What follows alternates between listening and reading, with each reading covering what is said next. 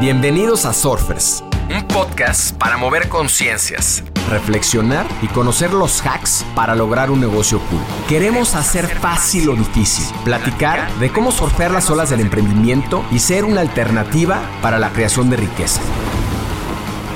Surfearemos este backside con invitados que se atrevan a tomar las olas retadoras, que nos ayuden a replantear la forma de emprender y apalancar la tecnología para ser más libres, plenos y felices el medio masivo se va a segmentar. La noticia nace de donde quieras. No tienes por qué eliminar mi pensamiento porque tú no estás de acuerdo. Uno tiene que ser congruente con sí mismo y demostrarlo y comunicarlo en la pantalla. La gran idea no nace como gran idea, nace como idea. Tú desarrollas un elemento y el público es el que va a decidir a dónde te lleva. Un podcast atípico que retrata a un personaje atípico y que nos permite reflexionar hacia dónde están yendo los medios independientes, cuál es su rol y los retos que enfrentan. Acompáñenme a esta plática entretenida y provocadora. Estamos en nuestro séptimo backside con una leyenda de la publicidad mexicana. Alguien sin duda polémico, auténtico y con una vocación de comunicador nato. Se define como estratega y un creativo muy creativo. Nuestro backside hoy será medios independientes entre la credibilidad y la rentabilidad. En esta ocasión nos acompaña Carlos Alarraqui, empresario por más de 40 años con una de las agencias más importantes del mundo hispano. Fue despedido en tres ocasiones, trabajó para Telesistema Mexicano, así como en Canal 8. Y en un arranque por defender a su jefe y golpear al atacante, de nuevo queda a la suerte del mercado laboral. Con una torta bajo el brazo, abre la agencia de publicidad para la marca Topeca, que creció y creció hasta lograr trabajar con figuras políticas históricas como Colosio y Cedillo, entre otros. Ha realizado más de mil comerciales con 123 clientes y ha obtenido 324 premios nacionales e internacionales. Hoy tiene el reto de convertir a Atypical TV en la primera televisora en Internet de México. Bienvenido a Surfers, mi querido Carlos. Roger, muchas gracias, saludos a todos los surfers y muchas gracias por vernos. Carlos, ¿los nuevos medios independientes destronarán a los gigantes de la comunicación?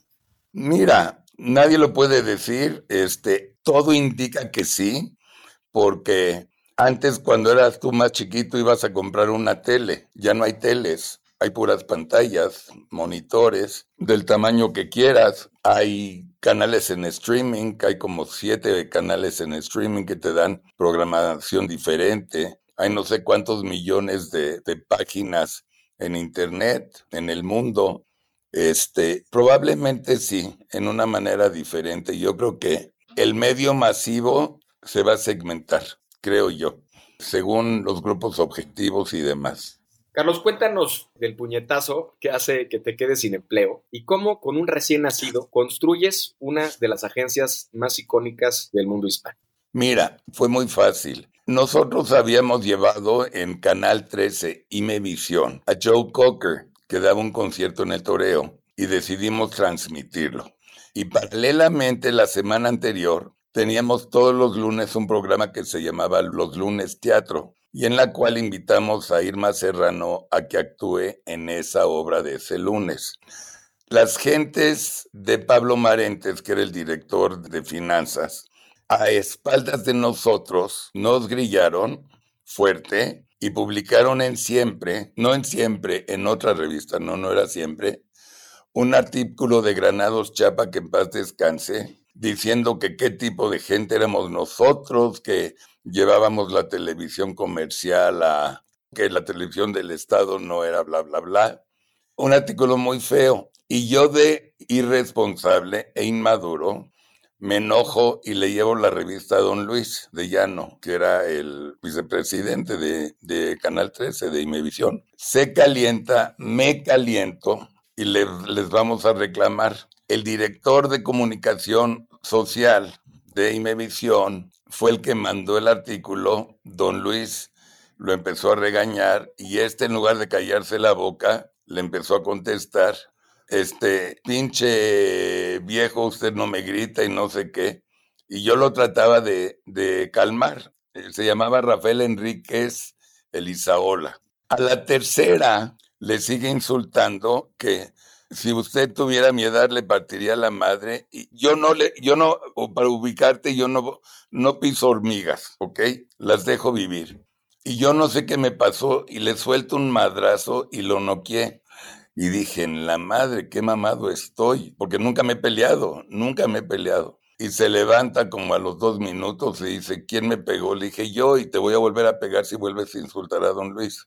Se acaba esa discusión, se arma otra vez un desmadre en el periódico, manejado por ellos, y resulta que era casi paralelo a una bronca que tuvieron Moctezuma Cid con, no me hagas caso, no me acuerdo con quién, que era el, secretario de Economía. Los dos se pelearon casi a madrazos en Los Pinos y los corrió el presidente y este Reyes Herol, el secretario de Gobernación, dijo yo no quiero otro desmadre, se ve a Carlos. Sorpresa, sorpresa, no te liquidan si, si das un madrazo en el área de trabajo. Y yo tenía la quincena, Gary nació el 11, tenía que pagar el hospital. De milagro pude con todo, de milagro. Y pasó ya una semana de los escándalos, lo que quieras, ya estábamos en la casa. Voy a comprar un periódico al Parque Polanco, a ver dónde rentaría una oficina sin saber para qué. Pero sí estaba pensando en, pues mira, mi suegro tiene una fábrica de pantalones muy famosa, acaba de terminar con su agencia a ver si me da chance. Eran pantalones Topeca, que era así el, la moda de modas de modas de, de esa época. Me dijo que sí, y para ahorrar renta me fui a las oficinas de Topeca en San Antonio Abad, en la cual el elevador eran cargadores de pantalones, ya montacargas. Entonces ahí empezó mi carrera. Recuerdo a mi abuela preguntarme cuál era la nota más cara. Mi abuela fue publicista por más de 70 años y la respuesta era la que no sale, mijito. ¿Cómo los medios independientes deben llevar el control de la narrativa y balancear los poderes político y económico? Te debes definir. ¿Eres de derecha, de centro, de izquierda, de oposición o a favor? Tal como lo ves a Fox, que es de derecha republicana, y madrea siempre a Biden y demás, o eres CNN, que es demócrata y madrea siempre a Trump, ¿no? Se tienen que definir según yo. Y una vez definido, manejas con objetividad la comunicación sin perder tu rumbo, ¿no? En el caso de Atypical, por ejemplo, nosotros no tenemos dinero para hacer investigación y reportajes, pero todos nuestros comentarios son basados en hechos. Y eso es lo que le da poder porque damos una opinión y un criterio, pero siempre basado en los hechos. Oye, y ese hecho de definirte, y ahorita tocaste el tema desde el punto de vista político, a la hora precisamente de tratar de controlar esta narrativa, ¿no existen sesgos en el cómo se está observando el fenómeno que está sucediendo o el hecho? En Atypical no. No, ahora que hablabas de CNN, hablabas de las posturas que toman las televisoras. Roger, son posturas. O sea, cuando yo era chiquito, bueno, y jovencito, y ya trabajaba en Telesistema Mexicano, existía un equipo para los locutores, era el América. O sea, hazte cuenta que se transmitían los partidos y el América contra el que sea no existía el que sea. Todo era el América. Y si perdía el América, perdió por injusticia, porque hizo el mejor partido de su vida. Y todos los comentaristas de Telesistema y de Televisa vanagloriaban al, al América.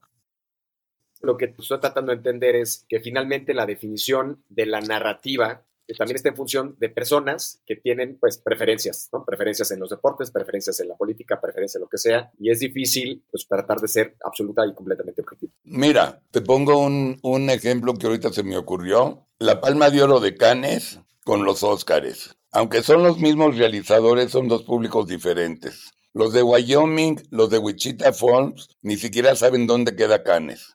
Y los que viven en Isa y los que viven este, probablemente en un pueblito de, de Granada no saben dónde queda Wyoming. Entonces, ellos, los de los Óscares, tienen una recepción diferente a las películas. Los decanes tienen el cine de arte, el verdadero cine, el cine independiente, ya sabes. Y bueno, ¿a quién le vas? Son públicos también.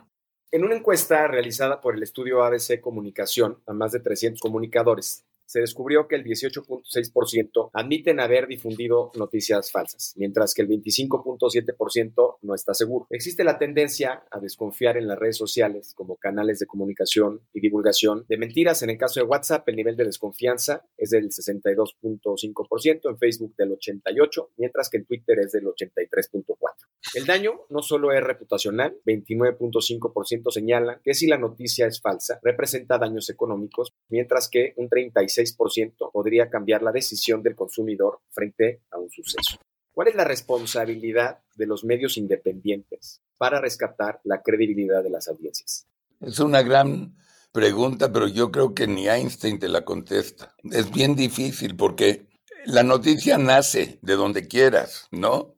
O sea, te voy a dar un ejemplo que siempre lo doy en mis conferencias. Para mí, la única noticia que es real, León 4, Chivas 0. Los goles anotados en los minutos tal, tal, tal y tal. O sea, no mienten, ¿me entiendes? Ahora, si agarras el Universal o Reforma contra la jornada, son dos verdades. ¿Me explico? ¿Quién tiene la razón? Pues el que quieras. Y en este caso, ¿dónde queda la audiencia? Porque eh, finalmente lo que hemos o lo que he entendido del fenómeno de, de, los medios digitales es esta capacidad que tienen de distorsionar la realidad, ¿no? Porque eh, normalmente la fuente es una, la replican, la aderezan y termina siendo una descripción distinta. Y el consumidor ¿Sí? no termina de saber ni entender realmente qué pasó y justamente es quien puede tener la peor versión y el peor efecto de esta cadena de sucesos. Entonces, hablaba Elon Musk y habla en muchos casos en, el sentido de Twitter y por qué lo adquirió, y es necesitamos un medio que tenga la capacidad de no asociar eh, posturas precisamente y poder tener una perspectiva mucho más real de lo que está sucediendo allá afuera. Tienes razón. ¿Quién es el primero que lo va a hacer?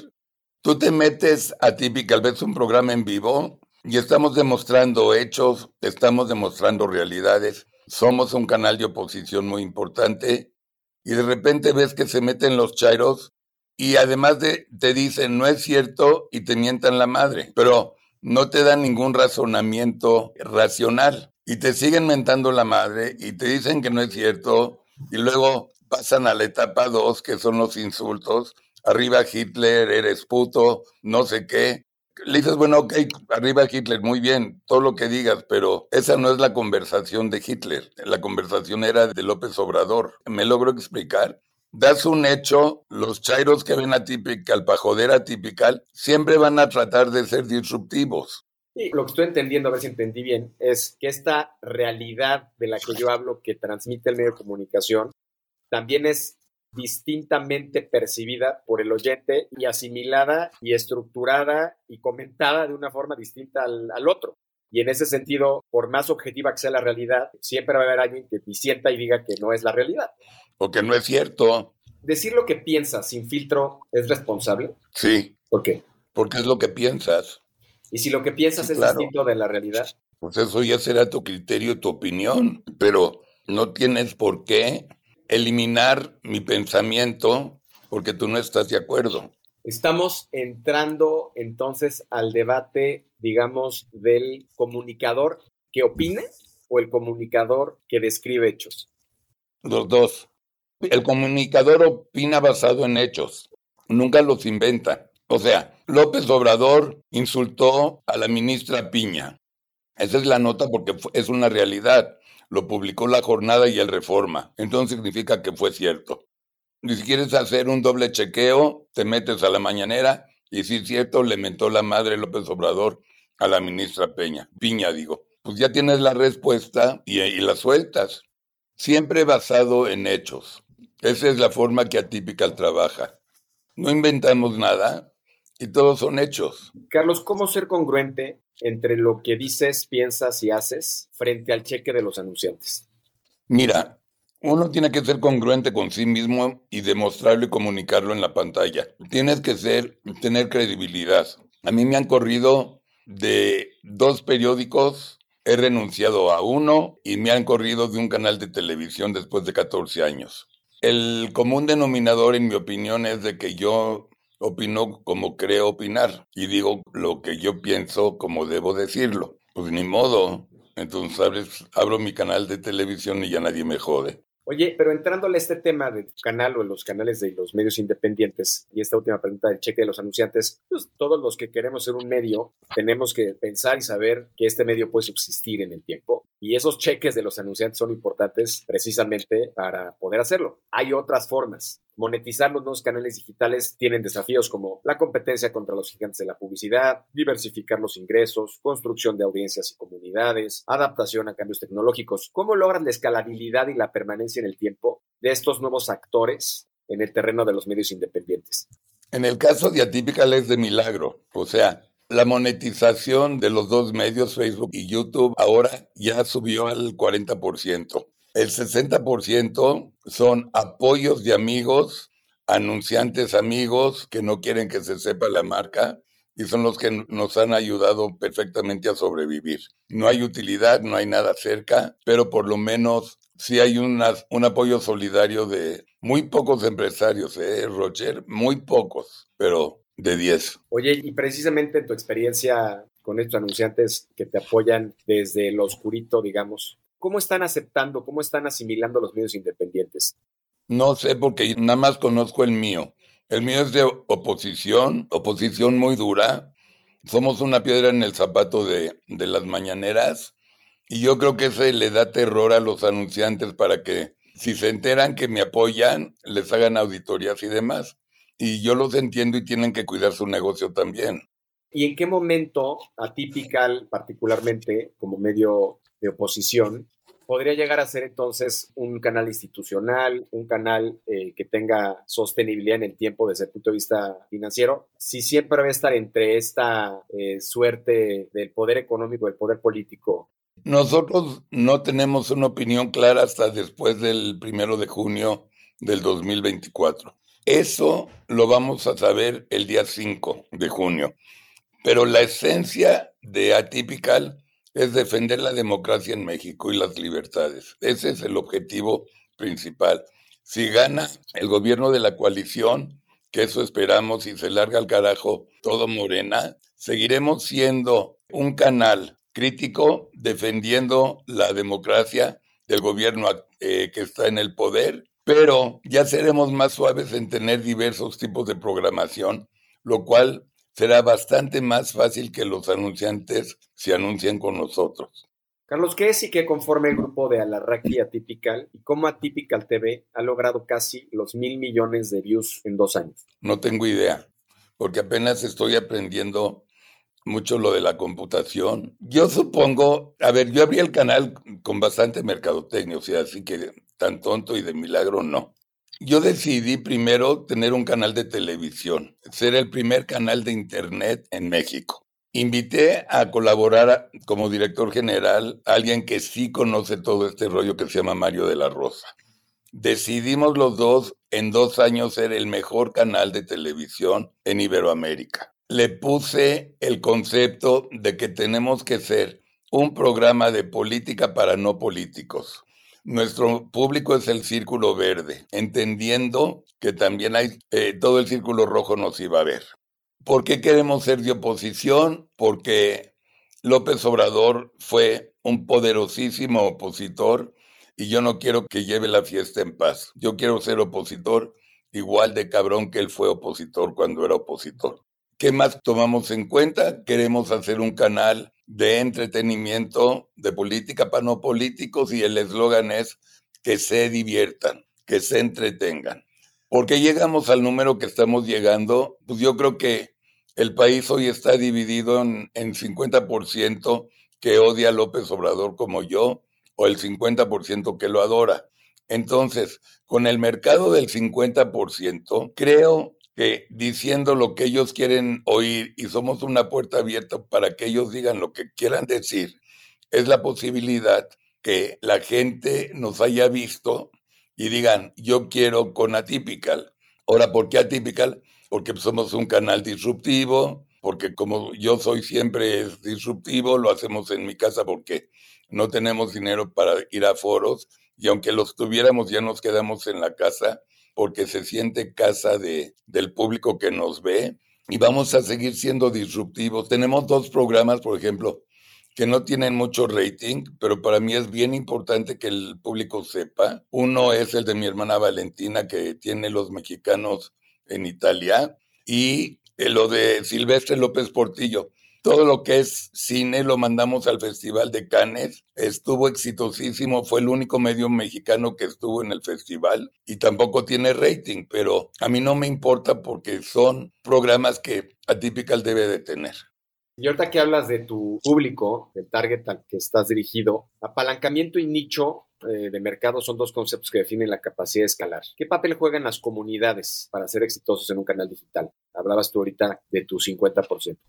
A ver, la gran idea no nace como gran idea, nace como idea. Tú desarrollas un elemento y el público es el que va a decidir a dónde te lleva. Lo que el público ha visto y le ha gustado con todos los comentaristas que vienen a Typical se ha convertido en una coincidencia de opinión. No entendemos que sí entendemos cómo nuestros paisanos en Estados Unidos, 16 millones de nuestros paisanos nos ven regularmente. Algo les debe gustar, Roger, porque si no, no sería normal. ¿Y cuál será la fórmula que utilizas en este arropamiento que tienes a la comunidad que te sigue o cuál es el vínculo que crean precisamente para tener esta comunicación? Nosotros somos como somos y siempre le he pedido a todos los invitados, que por cierto nadie cobra, les dije por favor sean como son, no den explicaciones que no entendamos, no somos profesionales de la política, los queremos entender y queremos opinar. Y así son, así es atípica. Este. ¿Cuál es la mezcla? Pues esa, ser como somos y el público es como es. Atípica, un contenido atípico, Roger. Oye, Carlos, pero ahora que me das esta fórmula, autenticidad y un contenido atípico o atípica.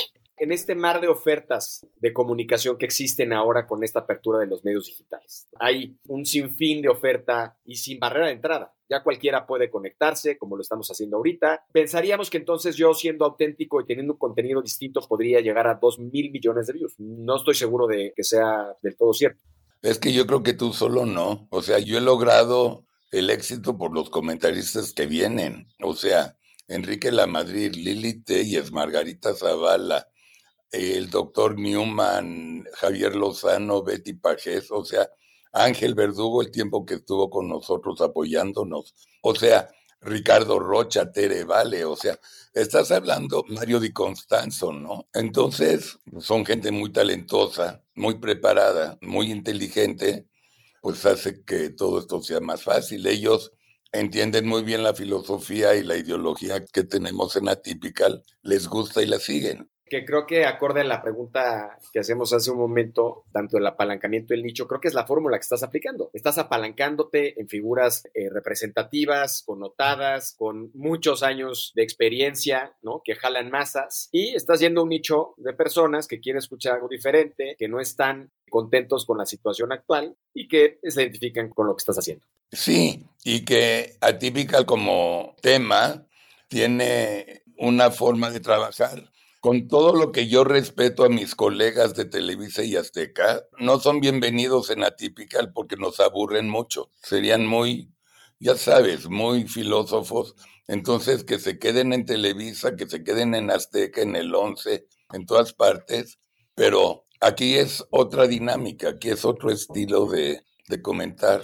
Carlos, es infantil creer que se puede competir con la infraestructura de los grandes monopolios de medios y utilizar la descentralización a nuestro favor. Ahora decías hace un momento que lo haces en tu casa, que no tienes presupuesto para investigación, etcétera. Es infantil creer que Atypical, en este proyecto que tiene tan importante, puede realmente enfrentar estos monopolios con estas infraestructuras. Qué buena pregunta. A ver, te voy a dar dos respuestas. Primero, lo que me preguntaste, a nosotros en Atypical nos vale madres. O sea, no madres, absolutamente madres. No nos importa si nos ganan en rating o no nos ganan en rating.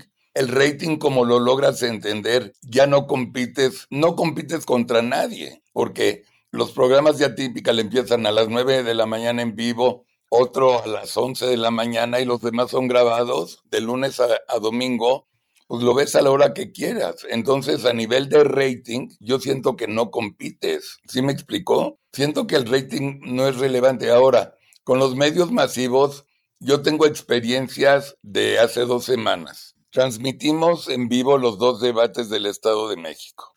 Televisa, Azteca, Radio Fórmula, Milenio y Excelsior también lo transmitieron en sus redes. Un porcentaje muy parecido. Sumas a todos los views de estos cinco medios, tuvieron como 18.500 en total views.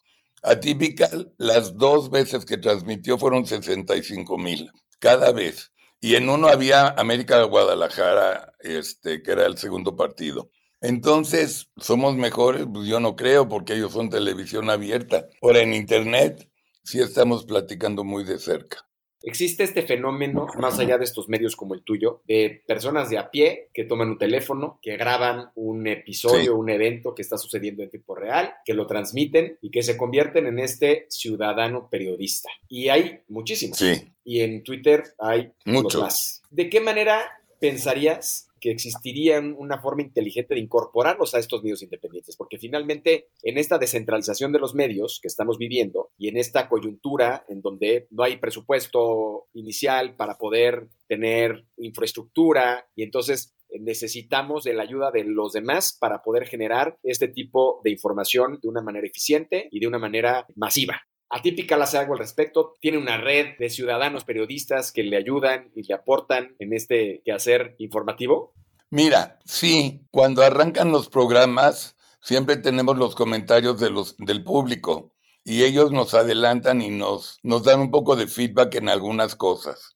Inclusive muchas veces les preguntamos algo que no estamos seguros, nos los investigan y en 10 minutos hay 15 respuestas del público, todas idénticas.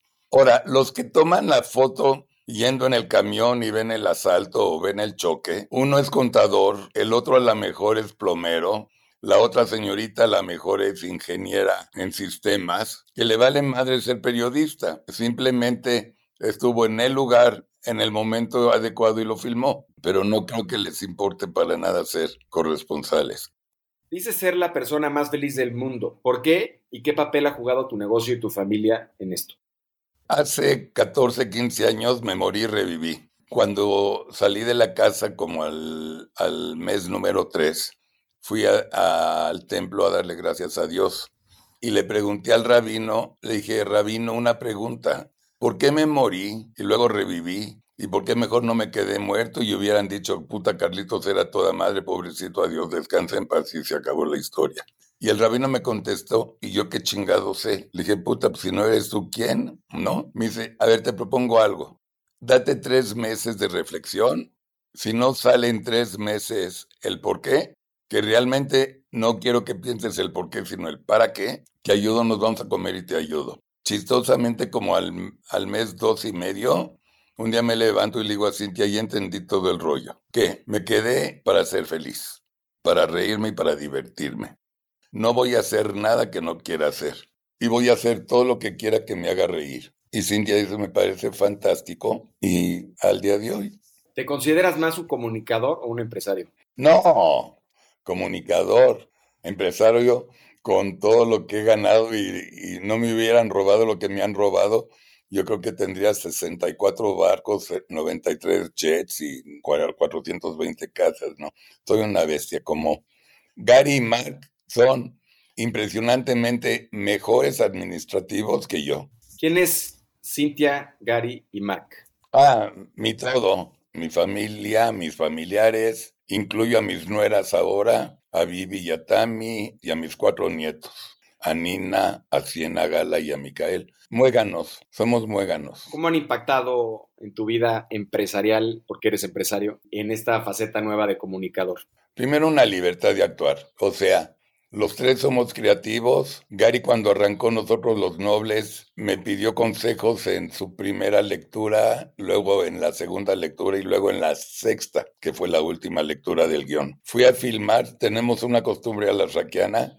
El primer día de filmación, Cintia y yo vamos, yo doy la claqueta de buena suerte, Cintia da la segunda claqueta y yo a la filmación de mis hijos, si son ocho semanas, siete semanas, no voy más de tres veces. ¿Por qué? Porque les respeto, yo soy creativo, no me piden mi opinión y yo estaría opinando y los respeto. Y los respeto totalmente.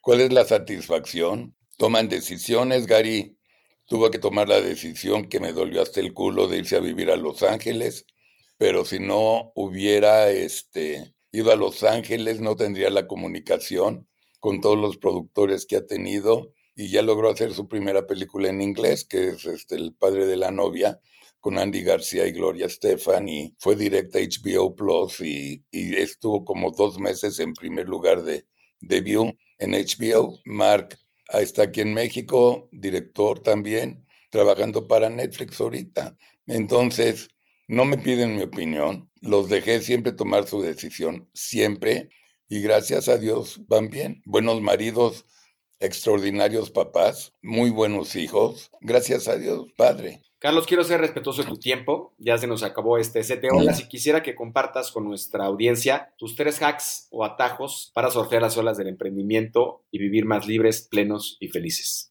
Uf, a ver. Mi libro se llama Creer, Crear, Crecer. Tienes que creer en el proyecto que vas a hacer.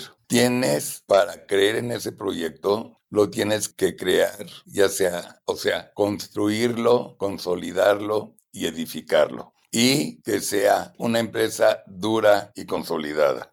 Una vez que creaste esa estructura, la consecuencia de hacer lo que te apasiona, lo que haces con amor, es crecer y no lo puedes evitar. Creces automáticamente. Haz todo con amor, ten mucha serenidad. La parte más importante que yo tomo en mi vida siempre es la paciencia. Esa para mí es la clave del éxito o no éxito. Si pierdes la paciencia y cambias el rumbo, te fregaste. Ya ni hiciste lo que te gusta y no sabes qué vas a hacer. Si tienes serenidad y paciencia, vas a llegar muy lejos. Eso sería, este, Roger, en esencia, mis recomendaciones. Muchas gracias, Carlos, por atreverte a surfear estas olas con nosotros. Cuéntanos, por favor, ¿en dónde te pueden encontrar nuestros surfers? Pues yo creo que me pueden encontrar en cualquiera de, de las direcciones de atípicas, ¿no? Bueno, meterte a, a YouTube, meterte a Facebook, Spotify, Amazon, a Instagram también. Ahí se pueden meter y dejarnos recados y con muchísimo gusto. Y también les puedo dejar mi mail que es carlos Gracias, Roger. Los invito a que nos hagan el favor de suscribirse en Atypical, nos ayudan a crecer y además a ustedes les ayuda a tener este, información de los siguientes programas que vienen en el día. Apóyennos, por favor, con sus suscripciones, tanto en Facebook como en TikTok, en YouTube. Este, nos van a hacer muy contentos. Gracias, Roger, mil gracias. Muchas gracias. La pasé muy bien. Muchas gracias, Carlos. Esto fue Surfers y nos vemos en el siguiente short. Haz comunidad con nosotros, suscríbete en Spotify y sigue Negocios Cool en Instagram. Compártenos historias y personajes con quienes quieres conectar. Soy Roger Alarcón y recuerda disfrutar tu ola.